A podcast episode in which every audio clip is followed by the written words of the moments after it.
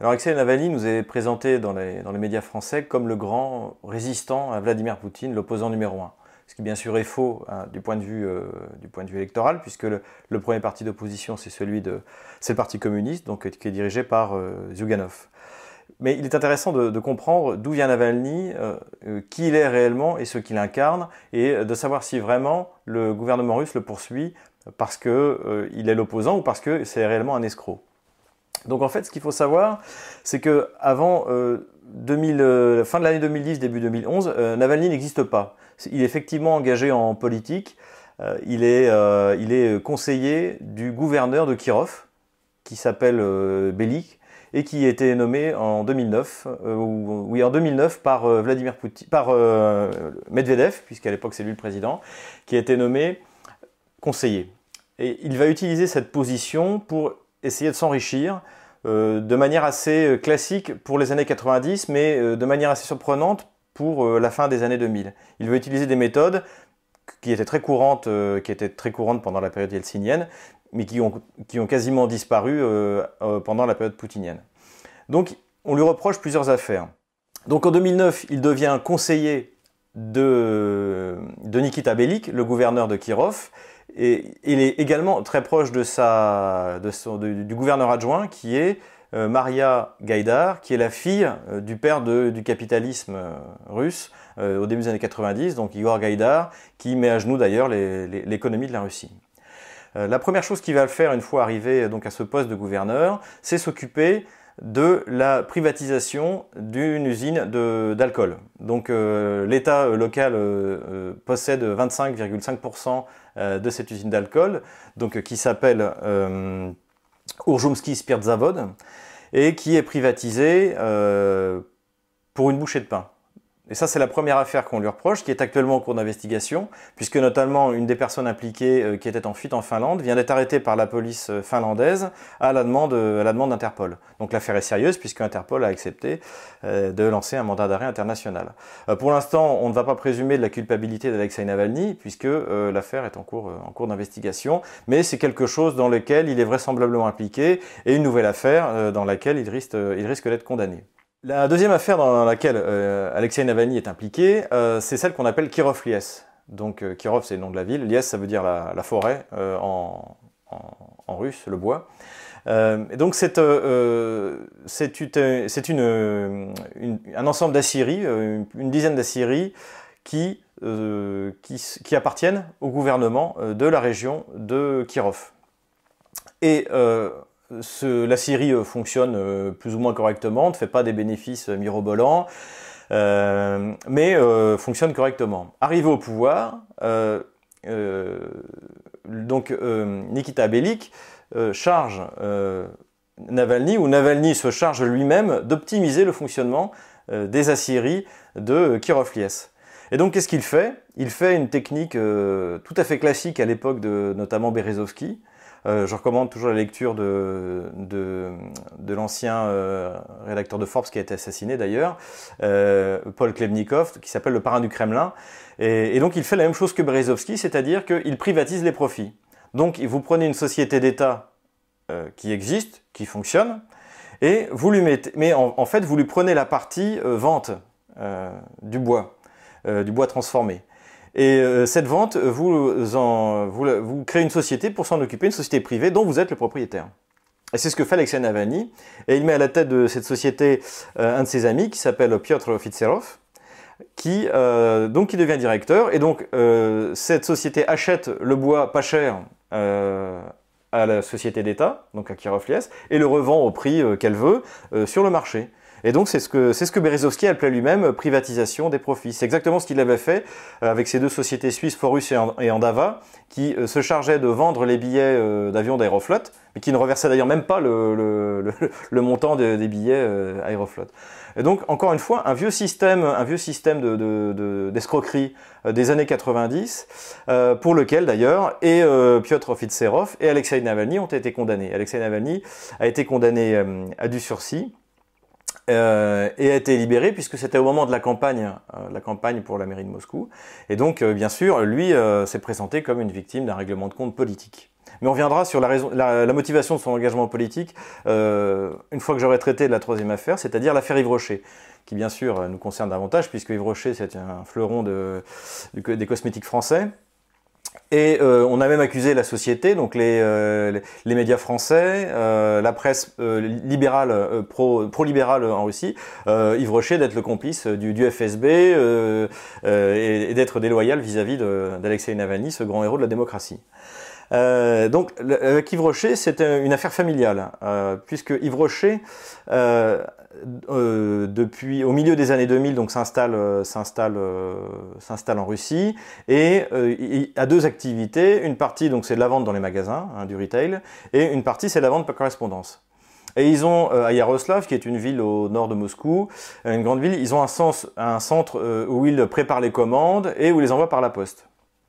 Donc pour faire court, euh, la poste de Yaroslav est débordée. À partir de 2008, euh, les prix de la poste augmentent, euh, la poste de Yaroslav est dépassée et conseille à Yves Rocher de trouver un distributeur plus moderne avec plus de capacité. Or, le grand centre de distribution automatisé moderne est à Padolsk, c'est également au nord de Moscou, mais beaucoup plus près de Moscou. Et parmi les dirigeants de ce centre de poste automatisé, il y a le frère de Alexei Navalny, Oleg Navalny. Et, donc, euh, le centre de Padolsk dit bien sûr, on peut distribuer euh, vos colis, mais en revanche, l'acheminement entre Yaroslav et, euh, et Padolsk, c'est vous qui vous en occupez. Et Oleg Navalny recommande une société, ce qui en soi d'ailleurs n'est pas, pas, un problème, en disant vous pouvez utiliser la société, la société Glav Podpiska, euh, qui va s'occuper de faire le transit. Et il est vrai que cette société a d'énormes facilités avec le, avec le, centre de poste de Padolsk, et euh, les, camions ne sont jamais en retard, tout fonctionne extrêmement bien. Donc pour finir, euh, les prix sont ceux du marché, donc pour finir, Yves Rocher signe avec Glav Podpiska pour le transport. jusqu'en jusqu'en 2012, où là, le parquet se dirige euh, vers, euh, vers Yves Rocher et dit savez-vous que la société qui travaille pour, donc pour la société pour vous pour la société d'État qui est la Poste hein, puisque comme en France la, Poste est une société d'État appartient à la famille Navalny.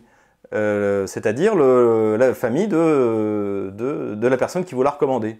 Donc bien sûr abus, abus, abus de biens sociaux conflit d'intérêts etc donc Yves Rocher à ce moment-là se dit parce que soit soit vous le savez pas soit vous êtes complice donc Yves Rocher se, met en, se, protège en disant écoutez, nous on, demande une investigation sur ce sujet-là. L'investigation a lieu et prouve effectivement que, euh, que la société donc, qui fait l'intermédiation, qui fait le transport entre Yaroslav et euh, le centre de, tri euh, automatisé de Padolsk appartient à la famille Navalny, c'est-à-dire que non seulement à Oleg, mais aussi à Alexei Navalny, à son père, à sa mère, je crois, au sein d'une holding qui, si mes souvenirs sont bons, est, est basée à Chypre. Donc évidemment, euh, euh, en France comme en Russie, euh, les, coupables auraient été condamnés. Et la condamnation est tout à fait logique, puisque le principal coupable, c'est Oleg Navalny. Donc il ne s'agit pas de condamner le frère pour faire pression sur le frère, etc. Oleg Navalny, c'est lui le fonctionnaire de la Poste, c'est lui qui a utilisé sa position pour, gagner de l'argent de manière... C'est de l'abus de, biens de biens publics. Et, euh, euh, Alexei Navalny en tant que complice, puisque lui aussi était propriétaire de, cette société. Donc, Alexei Navalny est coupable. Il est coupable euh, sur l'affaire de Kirosles, il est coupable sur l'affaire de, de Yves Rocher. Mais tout cela, en fait, toutes ces, toutes ces opérations qu'il a faites, c'est avant 2010. Donc, qu'est-ce qui se passe qui se passe fin 2009 Donc, plusieurs conseillers du gouverneur de Kirov sont arrêtés et Navalny prend peur et part et il part euh, participer aux États-Unis euh, dans un organisme qui s'appelle euh, le Yale, World Fellow, où, on est chargé de repérer les, futurs talents et les gens avec qui, qui pourront participer au développement des valeurs libérales, américaines, etc., etc. Et là, il a la révélation, c'est pas le chemin de Damas, mais presque, et il revient en Russie, et là, il commence à devenir un acteur de la lutte contre la corruption. C'est-à-dire que donc on passe d'un petit escroc un grand acteur de lutte contre la corruption. Et c'est vrai qu'il est très agressif quand il prend la parole. Euh, euh, il, a des propos notamment racistes. Euh, qui lui auraient valu sans doute une condamnation très lourde en France.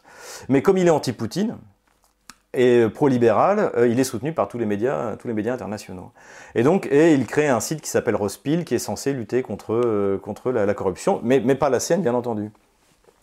donc, et à partir de, donc à partir de 2011, en fait, il change de il devient un leader d'opposition. Mais toutes les escroqueries qu'il a commises avant cette période sont vraies.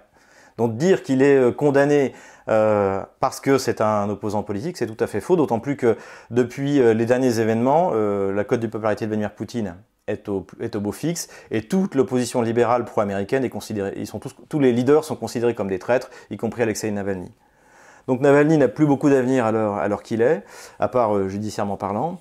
Et, euh, et, et, et, ça, cela devrait en rester là. Cela dit, euh, euh, il y a eu différentes explications, beaucoup de théories, y compris du complot, en disant que c'était une créature du, Kremlin, notamment, puisque pour que quelqu'un d'aussi corrompu soit à la tête de la lutte anticorruption, on se dit que ça peut être qu'une manipulation du KGB, vous voyez. Euh, plus, de manière plus réaliste, je pense que c'est quelqu'un qui est rentré en politique pour se protéger, en se disant, euh, et il n'est pas le seul à l'avoir fait, en se disant, comme j'en ai, lourd sur la conscience, si jamais je me fais accuser, euh, je dirais que je suis un, on m'attaque pour des raisons politiques, ce qui marche. Parce qu'honnêtement, il en est déjà deux condamnations, il est toujours, il est toujours en liberté, il a toujours du sursis. Donc finalement, euh, finalement, son opération d'auto-blanchiment en se présentant comme une victime, un, agneau pur euh, et sans tâche vis-à-vis des, Occidentaux, finalement, ça fonctionne. Et enfin, en conclusion, je voudrais dire que Alexei Navalny incarne parfaitement ce qu'on appelle en Russie la créative néclasse, ce qu'on appelle en France les bobos, c'est-à-dire de ces gens euh, pour, les, pour, les, pour lesquels la valeur suprême est l'argent, euh, qui se considèrent comme une, une, caste morale irréprochable et à qui tout est permis. Et quand en fait Navalny euh, dit publiquement qu'il n'a rien à se reprocher, qu'il est fier de ce qu'il a fait, etc., je pense qu'il faut le croire cette classe-là, qui est, qui est un peu la classe de ma génération, c'est-à-dire les, les, quarantenaires, euh, qui sont entre deux, entre deux Russies, entre la Russie où les gens ont fait fortune, des grandes fortunes immenses très, très, très vite, et celle où, qui est maintenant plus proche d'un pays, je dirais, normalisé, euh, euh, où les gens finalement veulent faire carrière, une carrière normale, où on s'enrichit lentement mais sûrement. Il y a toute cette génération d'entre-deux, de, des quarantenaires, qui, eux, auraient voulu s'enrichir aussi rapidement que leurs aînés. Et je pense que le grand malaise, notamment de la créative néclasse et d'Alexei Navalny, et on le voit dans la, manière grossière dont il fait ses escroqueries, euh, c'est euh, son malaise, c'est d'avoir voulu devenir millionnaire comme euh, l'ont été euh, millionnaires voire milliardaires, comme l'ont été Khodorkovsky, Berezovsky, tous les, grands maîtres de la corruption en Russie des années 90. Donc en cela, il est très symbolique de ce qu'on appelle la créative néclasse en Russie.